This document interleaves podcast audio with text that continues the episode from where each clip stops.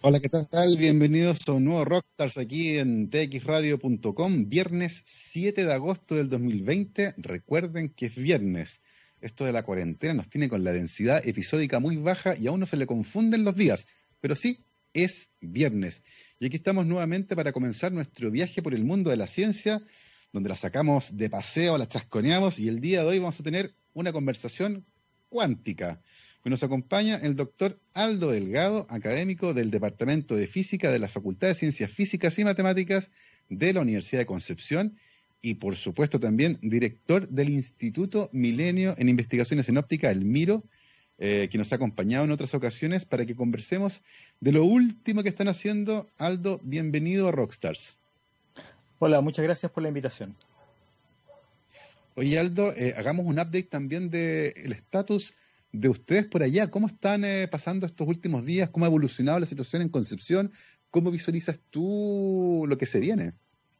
Bueno, en Concepción la situación está un poco delicada porque em, hace un par de días empezó un cerco sanitario en la ciudad de Talcahuano eh, y aparentemente viene también un cerco sanitario hacia la zona de, de Lota y Coronel, lo cual muestra que claramente el, número de, contagios está aumentando eh, más de lo que se tenía presupuestado.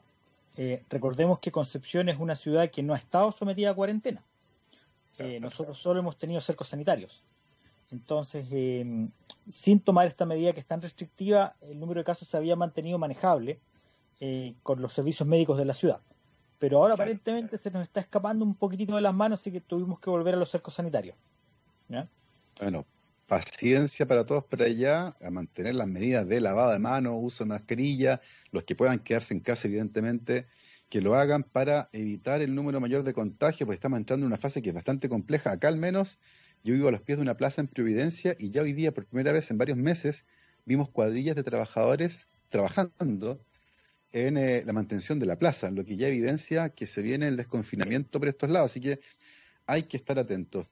Oye, Aldo, hoy día vamos a conversar de algo bien especial. Eh, ustedes, eh, como grupo, acaban de publicar un artículo científico bien interesante el día 29 de julio en Scientific Reports, donde abordan eh, una problemática que es bastante compleja en el mundo de la física cuántica, pero que tiene además implicancias bien atractivas para el mundo práctico. y que tiene que ver con tomografía cuántica y con, de alguna forma, poder hacer mediciones a una escala muy, muy pequeña. Eh, hablemos de eso, cuéntanos un poco cuál es la problemática en la que se está enmarcando el trabajo del que estoy hablando. bueno, mira, resulta que una de, los, eh, de las herramientas fundamentales que tenemos en ciencia para poder estudiar la naturaleza son las mediciones. Eh, por ejemplo, aquellas personas que trabajan en biología o en química, para ellos el mundo que estudian es el mundo que tienen en el laboratorio, que logran recrear en el laboratorio, y la forma de acceder a ese mundo es a través de instrumentos que Ahora, en, el mundo clásico existe una teoría estándar que permite determinar eh, cómo debo efectuar las mediciones de manera tal que yo logre una precisión muy buena con los recursos que tengo en el laboratorio, ¿cierto? Eh, en el caso de los sistemas cuánticos, esta teoría no funciona exactamente igual, porque en la mecánica cuántica eh, el acto de medir cambia el estado del sistema esto es algo muy extraño. Es como si yo te pregunto a ti cómo te llamas, tú me respondes, te vuelvo a preguntar cómo te llamas y me respondes de una forma completamente distinta. Ya me están correcta. Ajá. Eso en el mundo clásico no tiene mucho sentido, ¿cierto? Te imaginas que todos nos preguntásemos los nombres y siempre respondiésemos algo distinto. En ese caso, el nombre, como propiedad de la persona, deja de tener sentido.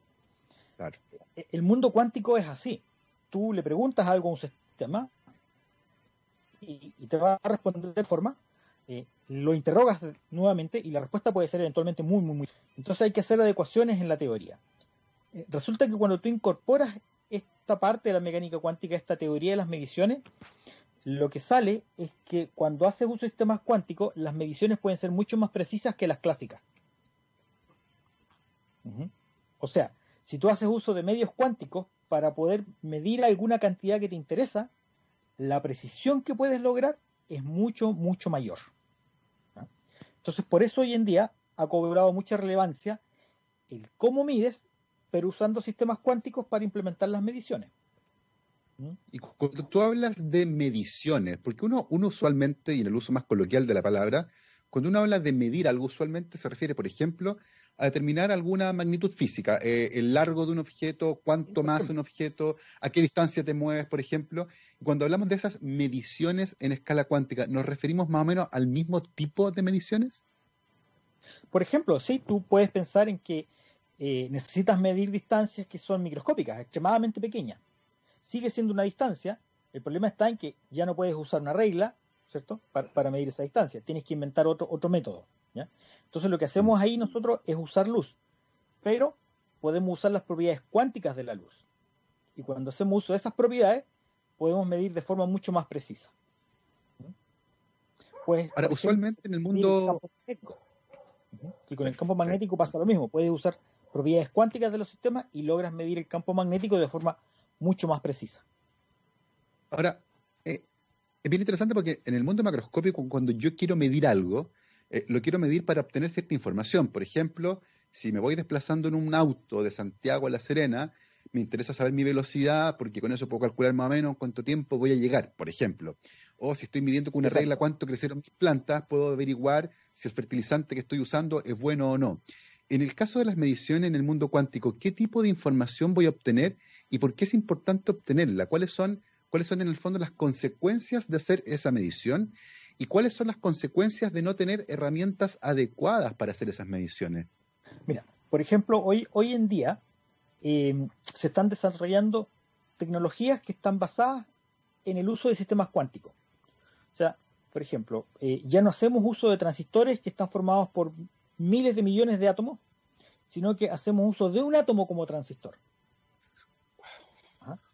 Eh, ¿Cuál es la ventaja de esto? Es que cuando haces ese tipo de, dispositivos, estos funcionan mejor que los dispositivos clásicos. Entonces, eso da origen hoy en día, por ejemplo, a que tengamos la posibilidad de soñar con computadores cuánticos, de los cuales ya existen prototipos. Entonces, en estos computadores, los, bits se llaman eh, y están construidos en base a dispositivos superconductores. Son, son microscópicos y eh, funcionan cuánticamente. Entonces, para estar seguro de que este computador cuántico, de este prototipo, está funcionando de la forma supuesta para la cual lo diseñaste, tienes que entrar a medir.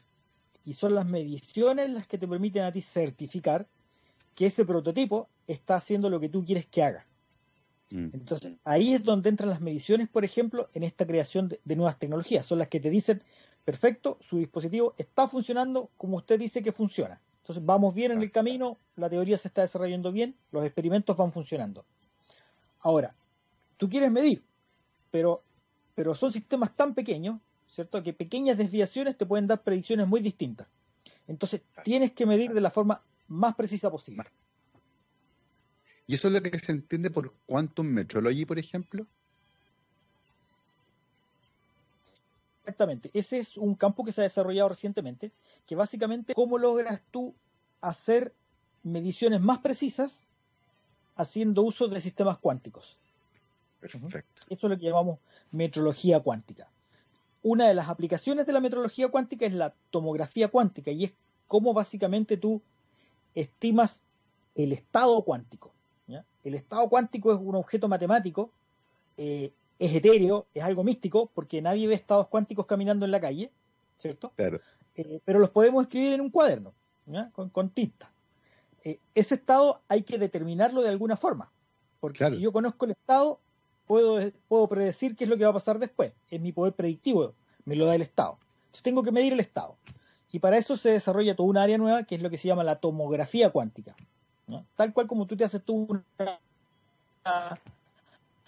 una tomografía axial computarizada, por ejemplo, en, medicina, ahora en, los sistemas cuánticos podemos hacer el equivalente, que es una tomografía cuántica, y sabemos cuál es el estado del sistema. Oye, y, en ese sentido, por ejemplo, es, bien, es bien curioso porque muchas veces para hacer mediciones en, el mundo macroscópico uno usa un instrumento físico, por ejemplo, una regla. Eh, y una regla es básicamente un patrón que tiene marcadas segmentos de distancia que se deforma un poco, pero dentro de los márgenes en el que funciona, el nivel de precisión es bastante aceptable. Eh, y según entiendo, en el caso de la metrología cuántica, aquí ya no hay un instrumento, sino que hay un conjunto de ecuaciones que describen un sistema y que yo eventualmente puedo predecir qué va a ocurrir con él. ¿Es eso? Sí. ¿Sí? Y, eso quiere, y, eso quiere decir, por lo tanto, que esas ecuaciones permiten predecir cómo se va a comportar ese sistema lo suficientemente bien como para predecir una, una medición futura, algo así. Sí, con, eh, el punto está en que justamente en, mecánica cuántica tenemos algo que se llama la regla, que te dice, si usted conoce el estado del sistema, este objeto tan misterioso, tan etéreo, eh, usted puede en principio predecir cuál va a ser el resultado de cualquier otro experimento que usted haga con ese sistema. Entonces, ahí está la, la, predicción. Y justamente hacemos nosotros metrología cuántica o tomografía cuántica para poder tener el estado y después predecir. Oye, impresionante. Y, en términos prácticos, para que, para que nos, están escuchando se hagan una idea, eh, esto no implica, ¿cierto?, que ustedes están miniaturizados en un sistema midiendo. Esto implica que ustedes están describiendo un sistema con eh, matemática, por ejemplo. Y por lo tanto la aproximación es más bien teórica, ¿no? Sí, eh, nuestros trabajos al menos los, que desarrollamos en mi grupo, son de carácter teórico. Estamos comenzando ya a, conversar con físicos experimentales también de nuestra universidad para ver si podemos llevar eh, a cabo algún experimento para verificar nuestros resultados teóricos. Y, eso justamente quería preguntarte. Continúa. Sí, hay, hay otros grupos a nivel mundial que han desarrollado protocolos de, de, metrología cuántica y los han realizado experimentalmente de forma exitosa. Es decir, esto es algo que ya se está haciendo en los laboratorios alrededor del mundo. Perfecto. Y tú nos hablaste en algún momento y lo conversamos también con otros físicos, eh, de que el desarrollo de la física experimental en Chile había sido, eh, en términos de, gran potencia, relativamente reciente. Y en eso ciertamente Milenio tuvo mucha influencia con los núcleos Milenio que ustedes estuvieron participando y ahora con el instituto que ha permitido montar laboratorios de física experimental que hasta hace 20 años atrás probablemente en Chile no existían. Eh, en ese sentido, ¿qué tan sencillo se vislumbra trasladar estos resultados desde la física teórica a la física experimental? Eh, mira, en el laboratorio que tenemos en la Universidad de Concepción, creemos que es perfectamente posible que se haga el experimento en base a nuestros desarrollos teóricos. De hecho, ellos ya han hecho experimentos que han sido propuestos eh, desde nuestros desarrollos teóricos, así que es perfectamente viable. El, laboratorio de Concepción está muy bien equipado, tiene, tiene científicos que son altamente capaces y tiene categoría mundial. Oye, y una, una de las cosas llamativas de, lo que ustedes están haciendo, eh, y de esto de poder ponerse a hacer metrología cuántica, mediciones tremendamente precisas en el mundo cuántico, es que tiene aplicaciones que son tremendamente interesantes, eh, particularmente cuando uno está hablando de, por ejemplo, el almacenaje de datos en una escala que es muy pequeña. Eh, en ese sentido, ¿cómo predicen, ¿cómo predicen ustedes que estas herramientas que están desarrollando podrían eventualmente después ser utilizadas, por ejemplo, pensando en el caso de la, de la computación cuántica?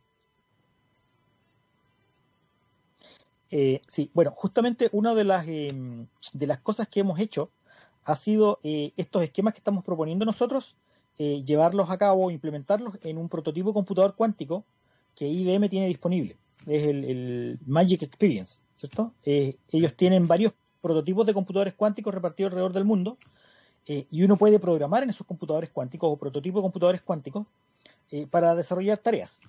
Entonces, por ejemplo, algunos de mis eh, estudiantes y ex estudiantes han programado en estos computadores cuánticos y han mostrado que eh, parte de las teorías que nosotros hemos desarrollado sí se pueden realizar en estos computadores. Así que en, ese aspecto estamos, bien avanzados. Oye, y en ese sentido, y pensando justamente que este tipo de tecnología, y tú lo dijiste, estos computadores, eh, imagino que yo, que en el mundo todavía no hay muchos de ellos. Em, y también imagino, por lo tanto, que hay ciertas prioridades de acceso.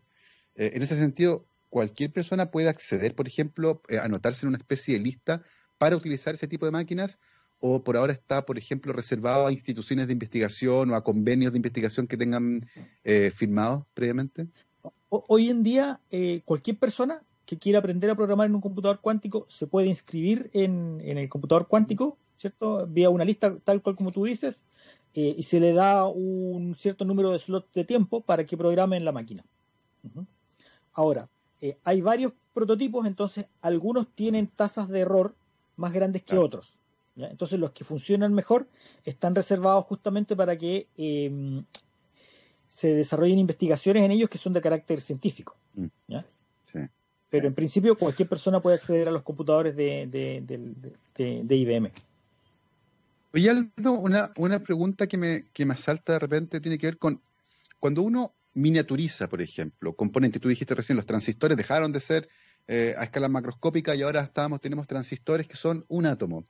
Eh, ¿cómo, ¿cómo, se enfrenta en ese, en ese caso, por ejemplo, lo que ocurre muchas veces cuando hay una corriente eléctrica, por ejemplo, que circula en un circuito y hay arrastre de átomos y hay desgaste de material? Eh, eventualmente uno podría pensar que cuando uno tiene aparatos que son muy, muy pequeños, que tienen pocos átomos de espesor, por ejemplo, que eventualmente van a estar sometidos a un estrés que podría hacer que fuera más eh, fácil que, por ejemplo, se interrumpiera ahí. ¿Cómo, se maneja eso en esa escala?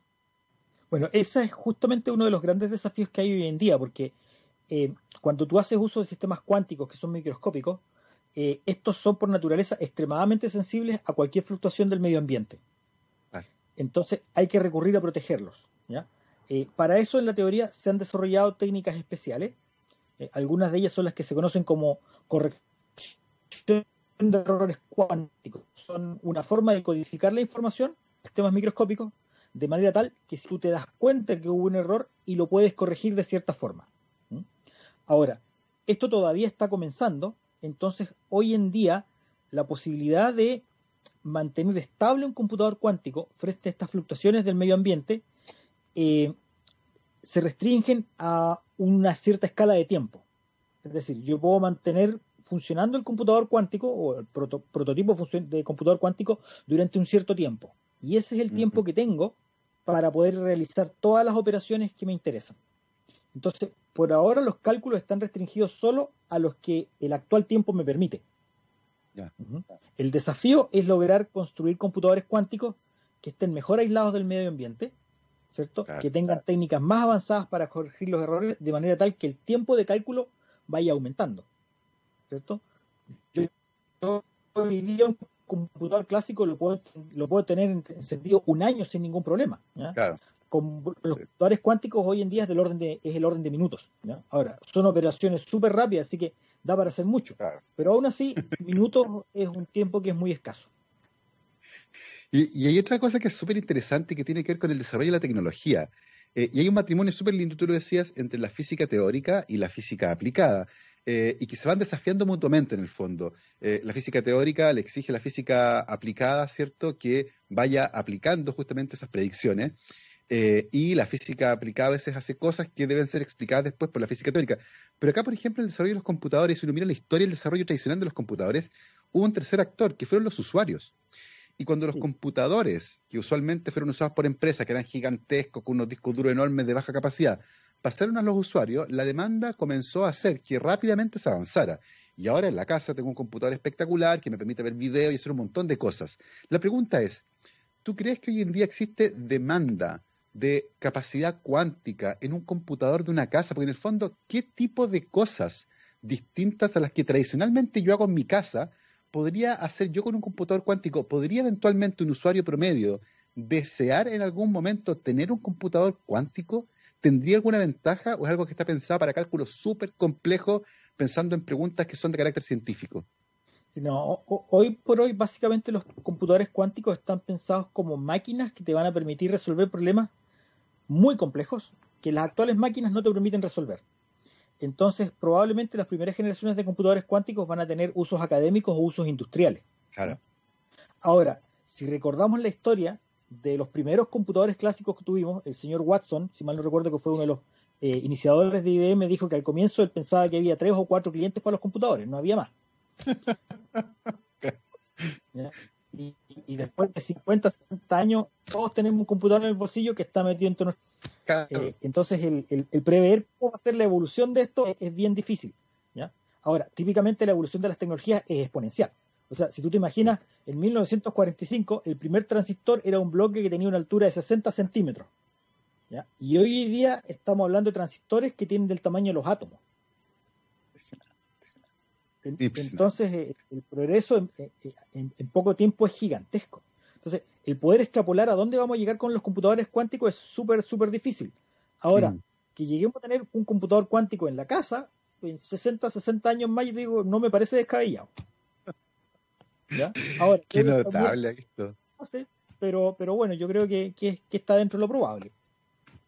Ahora, cuando, cuando tú, tú, lo describes muy bien, este tránsito que hay de estos transistores de varios centímetros, eh, me acuerdo también estos discos duros gigantescos con una capacidad hoy día irrisoria, eh, porque ahora tenemos unos dispositivos pequeñísimos con una capacidad de almacenamiento gigantesca. Pero, pero rápidamente nos estamos acercando al límite físico de la miniaturización. O sea, ya llegamos a la escala atómica. Eh, y por lo tanto uno podría proyectarse que en este, en este afán por miniaturizar, en el que vamos bajando el tamaño de los componentes, vamos a llegar a un límite. Y a partir de ese límite lo único que nos va a quedar es ir perfeccionando eh, las asperezas que vayan quedando en el camino. ¿Es así como también tú lo visualizas? Sí, o sea, hoy, hoy en día eh, la última frontera a la que podemos acceder nosotros es justamente la escala atómica. Es el poder codificar información en átomos individuales, en sistemas mm. atómicos individuales. Ahí es donde, donde queremos llegar. De hecho, hoy en día, por ejemplo, em, los, computadores de Intel, si mal no recuerdo, están llegando a tener transistores que tienen el tamaño de los 4 o los 7 nanómetros. Eh, el progreso para poder construir eh, microprocesadores en esta escala de, distancia ha sido muy lento. No sé si tú te has dado cuenta últimamente, pero eh, Intel y AMD ya no están sacando procesadores nuevos todos los años, ni cada dos años, están haciendo cada tres o cada cuatro. Lo que tenemos cada dos o tres años son nuevas versiones con sofisticaciones pequeñas. Y esto se produce porque el desafío de construir procesadores más pequeños se ha hecho cada vez más difícil. Vamos a llegar a un momento en donde los, procesadores van a ser industriales, ¿cierto? Van a ser eh, tan pequeños que vas a tener que hacer uso de la mecánica cuántica para poder describirlo.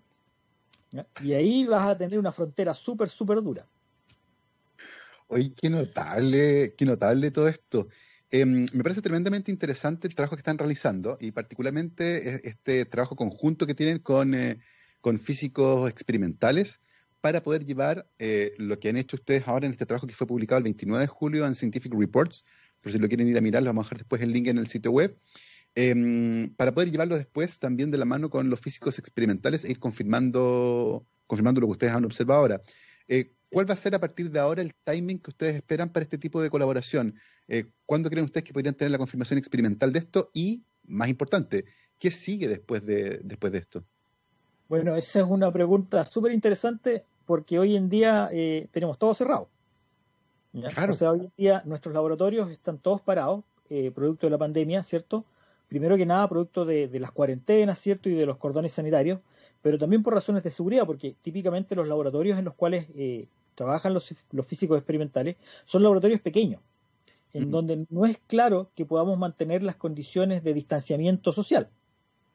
Entonces, el volver a trabajar a los laboratorios es hoy en día algo que todos deseamos, pero que no tenemos claro cómo vamos a poder implementarlo. Ahora, algunos de mis colegas en, el instituto han pensado en que para ellos sería posible, por ejemplo, mandar una persona al laboratorio que trabaje un tiempo, después vaya a otro y así sucesivamente. Eh, lo cual le va a permitir dar vida al laboratorio, pero va a ser muy lento, extremadamente lento. Eh, ahora, eh, hay situaciones aquí que se van mezclando, por ejemplo, los estudiantes de doctorado y de magíster necesitan sacar adelante sus tesis. Y si tienen sus laboratorios cerrados, ¿cómo lo hacen? Entonces, en el mundo científico estamos todos desesperados por volver a los laboratorios, pero mm. eh, estamos en una situación en donde creemos que no va a ser tan fácil hacerlo. por lo mismo, el, lograr prever cómo nosotros seguimos con nuestras investigaciones es, algo bastante difícil. Mm. No, no es fácil. Sí, particularmente pensando que muy probablemente no vamos a retomar la normalidad tan ansiada hasta que haya una vacuna segura eh, y distribuida por todo el mundo, y eso va a tomar todavía bastante tiempo. Eh, muy probablemente un año más, es muy probable que a mediados del próximo año tengamos una vacuna para ser distribuida, porque los resultados del laboratorio y todo eso, ciertamente, eh, que podrían generar una vacuna que sea segura y efectiva, implican después fabricarla y distribuirla. Y estamos hablando de miles de millones de dosis de vacuna, así que esto va para largo. Eh, sin embargo, y asumiendo que eventualmente vamos a reabrir las universidades, van a poder efectuar ustedes este trabajo de llevar estos análisis teóricos al mundo experimental. Después de eso, eh, en, tu cabeza, ¿qué es lo que sigue para poder eh, ir en esta ruta de hacer mediciones cuánticas más precisas y de alguna forma aportar al desarrollo de computadores cuánticos? Bueno, a nosotros, por ejemplo, en, mi grupo de investigación, lo que nos interesaría sería tener una eh, verificación experimental del artículo que acabamos de publicar, ¿cierto? Mm. Eso típicamente en un laboratorio se puede durar, en nuestros laboratorios podría demorar un año más o menos, dependiendo de la disponibilidad del laboratorio, porque el laboratorio tiene otros problemas a abordar. Entonces, cuando ellos tienen eh, un slot de tiempo y personal disponible, me avisan y dicen, Aldo, sí, podemos hacer el experimento ahora. Así que tengo que esperar que, suceda eso. ¿ya? Ahora, ¿qué nos gustaría hacer después? Eh, bueno, a nosotros después nos gustaría meternos de lleno en el tema de estimar estados en un computador.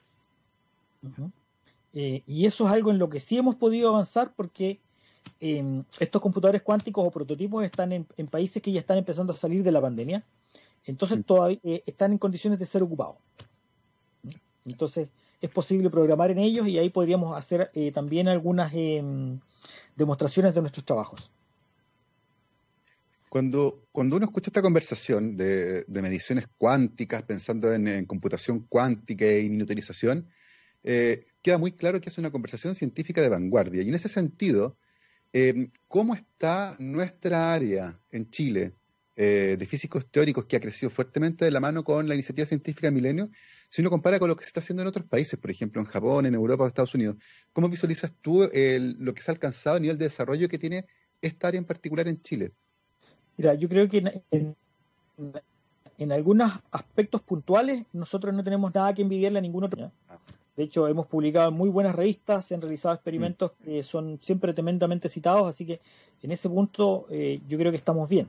El, punto flaco que tenemos nosotros es primero que nuestra comunidad en Chile es pequeña. Es decir, la gente que está haciendo mm. investigación en mecánica cuántica o teoría cuántica de la información, ¿cierto? No es grande. Eh, el segundo problema es que tenemos laboratorios, pero son pocos. Y para dar un, salto eh, necesitamos tener un mayor número de laboratorios que aborden un mayor número de disciplinas y que puedan trabajar conjuntos.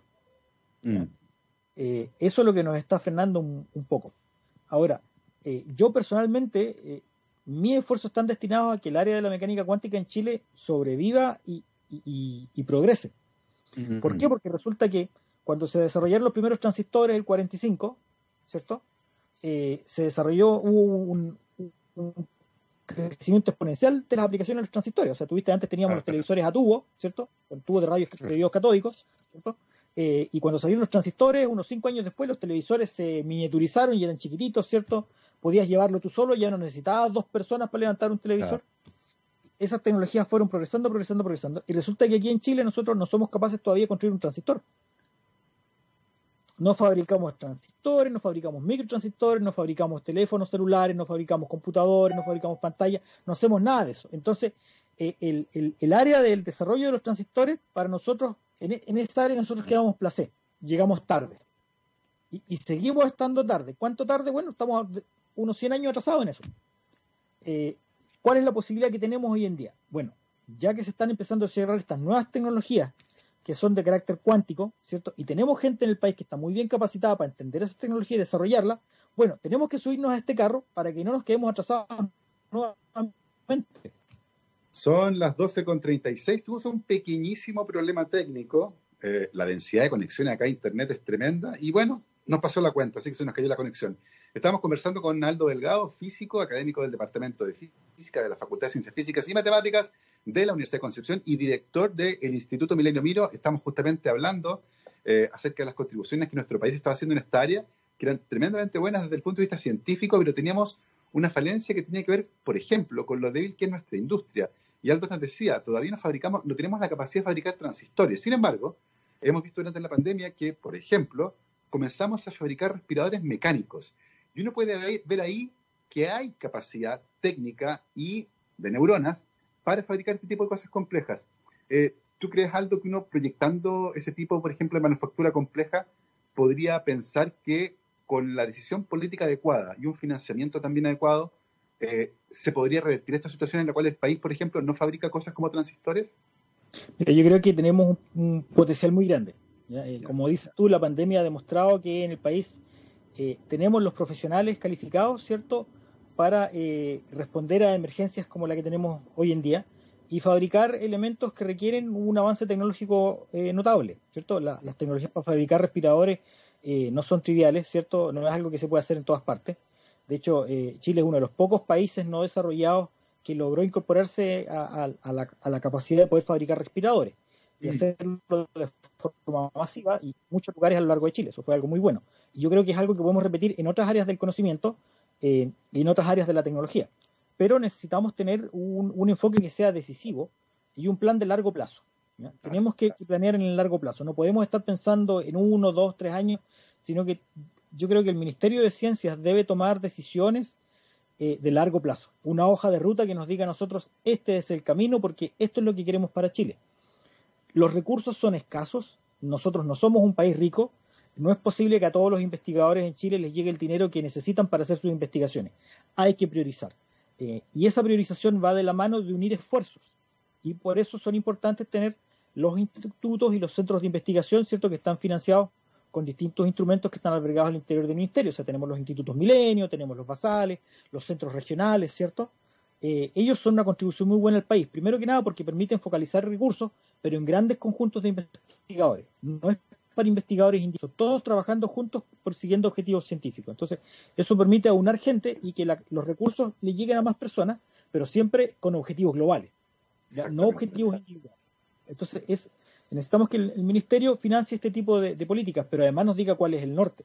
Chile tiene mejores potencialidades en qué área. ¿Nos vamos a dedicar a la biología? Bueno, nos dedicamos todos a la biología, nos vamos a dedicar a la química, a la química, a la astronomía, a la astronomía, pero hay que tomar decisiones. Si no tomamos decisiones, los recursos se diluyen y no avanzamos todo lo que podríamos avanzar en un área específica. Ahí tenemos desafíos gigantescos y que podrían, si se resuelven, generar grandes, grandes contribuciones para nuestro país. Son las 12.40. Le damos las gracias a Aldo por habernos acompañado el día de hoy en esta entretenida y cuántica conversación que hemos tenido en Rockstars. Muchísimas gracias, Aldo, y que tengas un buen fin de semana. Y muchas gracias a ti, Gabriel, y a Radio TXS por la invitación. Que tengan un, buen fin de semana.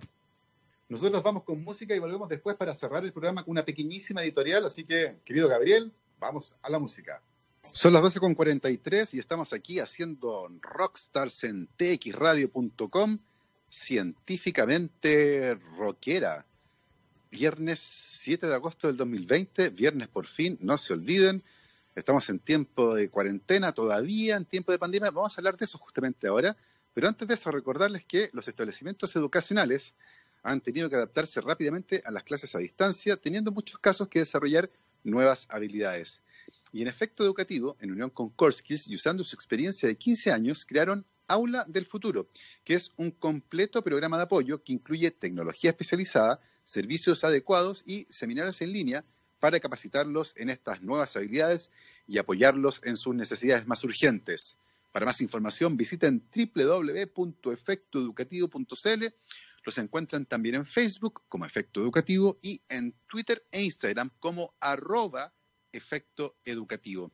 Y en este ratito que nos queda, vamos a hacer algunos eh, comentarios y particularmente relacionados con algo que conversamos con Aldo de manera tangencial y él nos decía, los casos están subiendo acá en Concepción, han tenido que restablecer los cordones sanitarios, en esta zona nunca hubo cuarentena y eventualmente vamos a tener que instalar una. Y hoy en la mañana, cuando me levanté, vi que había una cuadrilla de personas trabajando, yo vivo en Providencia, eh, acá a los pies de una plaza, y por primera vez en meses había una cuadrilla de personas que estaba trabajando en la plaza, en, eh, en el parque, en las plantas, barriendo, limpiando, porque huele ya a que vamos a empezar a desconfinar. De hecho, el día lunes debería empezar por acá el paso 2. Eh, y esto es trascendental porque hemos visto en el mundo cómo la reapertura ha venido seguida necesariamente en casi todos los países del mundo, con excepción de Nueva Zelanda, eh, del aumento de casos. Y estamos viendo en muchas partes cómo las medidas que se usan eh, habitualmente para evitar la propagación del virus, como el lavado de manos, el uso de mascarillas y evitar las aglomeraciones, rápidamente se están olvidando. Vimos hace poco fotos eh, de una tienda de ropa que estaba llena de personas, eh, donde no había distanciamiento social, donde muchos no estaban usando de manera correcta la mascarilla y eso ciertamente va a generar problemas. Lo mismo va a ocurrir en los lugares de trabajo. Si no existen, por ejemplo, un comité paritario que esté eh, de alguna forma regulando las normas que se deben seguir, si no hay un prevencionista de riesgo, por ejemplo, o si las personas se les olvida rápidamente las medidas que deben tomar, esto va a ser un desastre. Es tremendamente importante que las empresas que empiecen lentamente a hacer ir a sus trabajadores, y ojalá cuando eso sea solo esencial, ¿cierto?, de manera presencial a una oficina, mantengan normas como la ventilación de los espacios, el lavado de manos, el uso de mascarillas, la circulación de aire, eh, particularmente aire fresco, me refiero a abrir las ventanas, no circular el mismo aire eh, dentro de una oficina. Eh, mantener, por ejemplo, ojalá que las personas hablen lo menos posible. Y ese tipo de medidas en espacios confinados, si no se hace, esto va a ser tremendo. Y por otra parte, ayer apareció un artículo científico en el Journal de la American Medical Association, tremendamente interesante, y que muestra que la carga viral, es decir, la cantidad de partículas virales que se encuentran en las muestras de hisopado nasofaringio, ¿cierto? Estas varillas con algodón que meten por hasta la garganta, de personas que son asintomáticas, la carga viral en las personas asintomáticas es muy similar a la carga viral de las personas sintomáticas.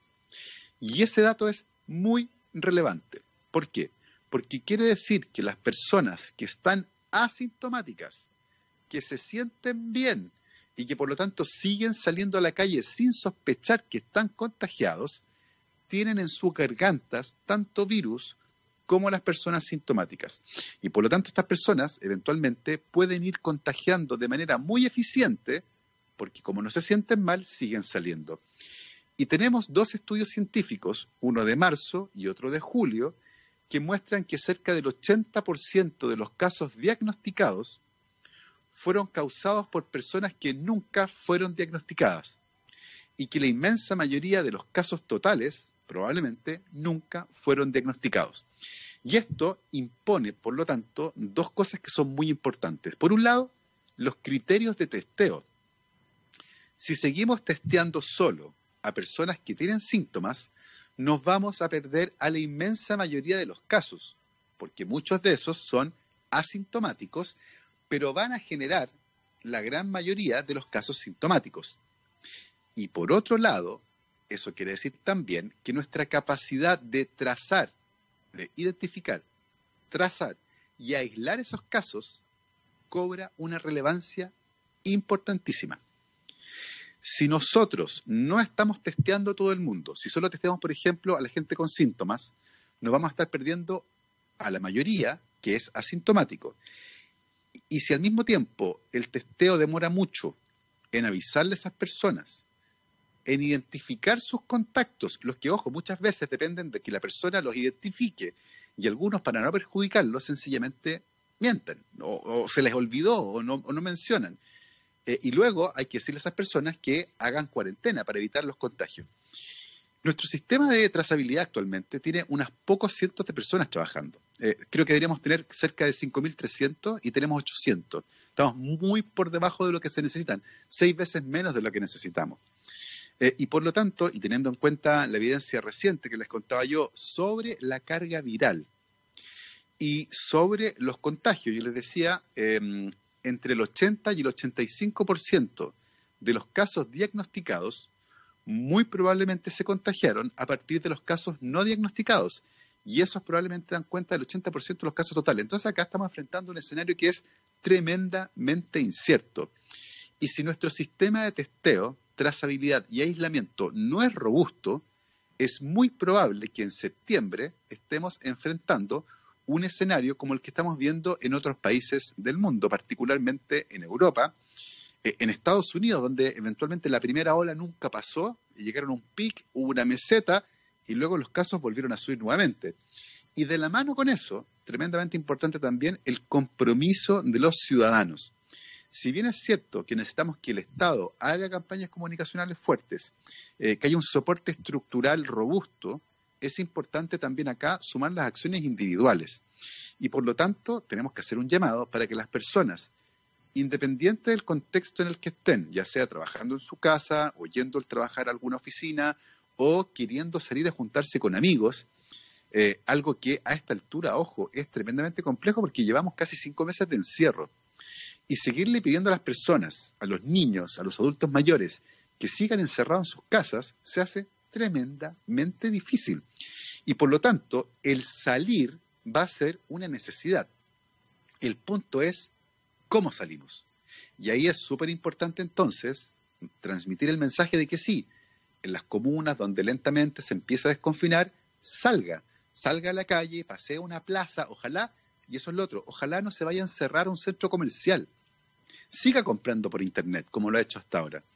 Si va a usar su tiempo para salir, salga a un lugar abierto, vaya a un parque nacional, se está hablando de aquello, vaya a una plaza, mantenga la distancia social. Si va a estar cerca de otras personas, use mascarilla. Recuerde que la vía de transmisión más relevante de este virus es de persona a persona. Eso es particularmente relevante en el transporte público. En el transporte público, donde históricamente hay aglomeraciones, es imposible mantener la distancia física.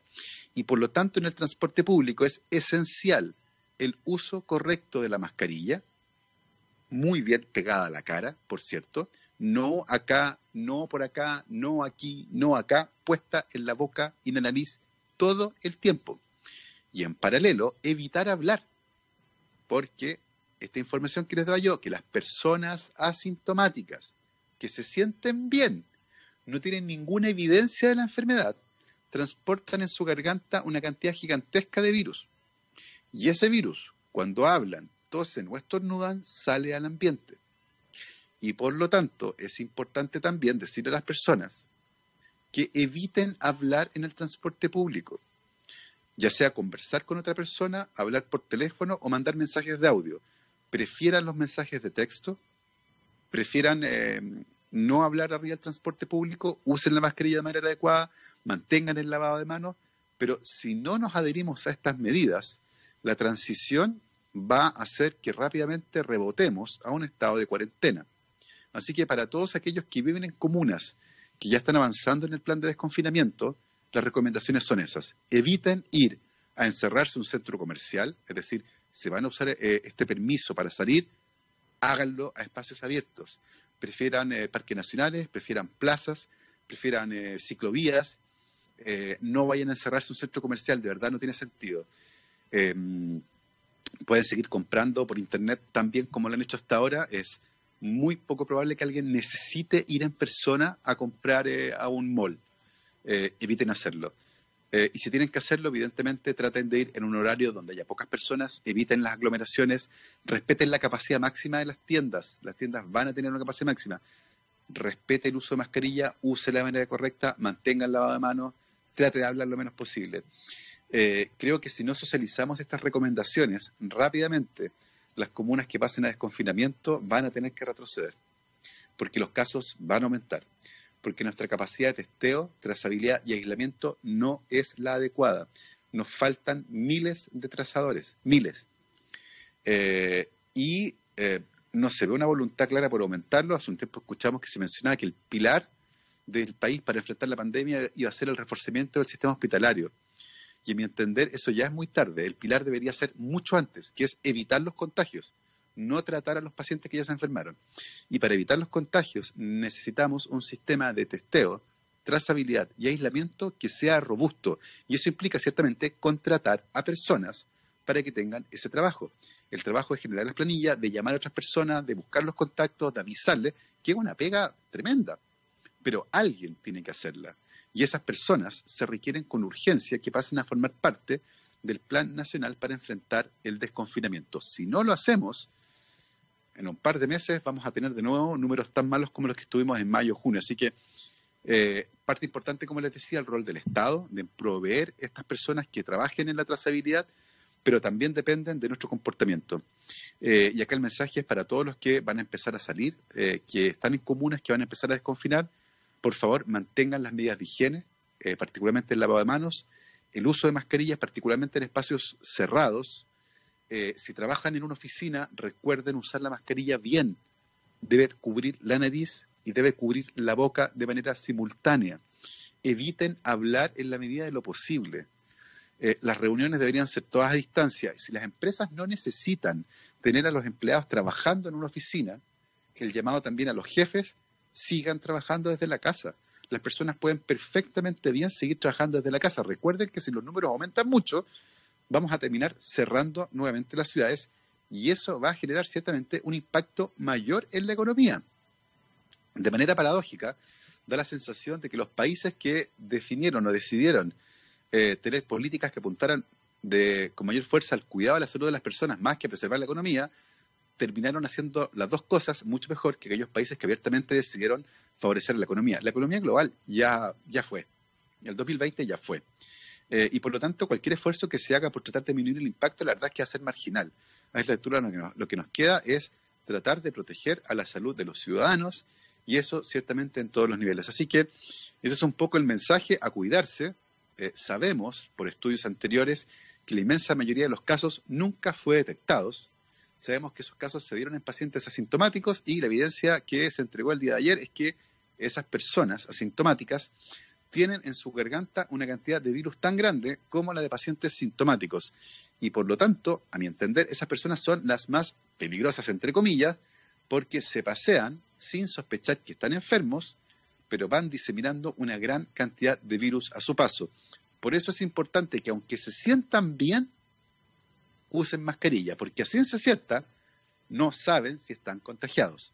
Como les decía, el 80% de los casos nunca fue detectado y correspondió a pacientes asintomáticos, así que nadie lo sabe hasta que le hagan un test. El mensaje entonces es ese, aunque se sientan bien, usen mascarilla, no caigan en la tentación de salir a volverse locos, como pasó en Inglaterra, por ejemplo, el primer fin de semana abierto, y los bares se reventaron.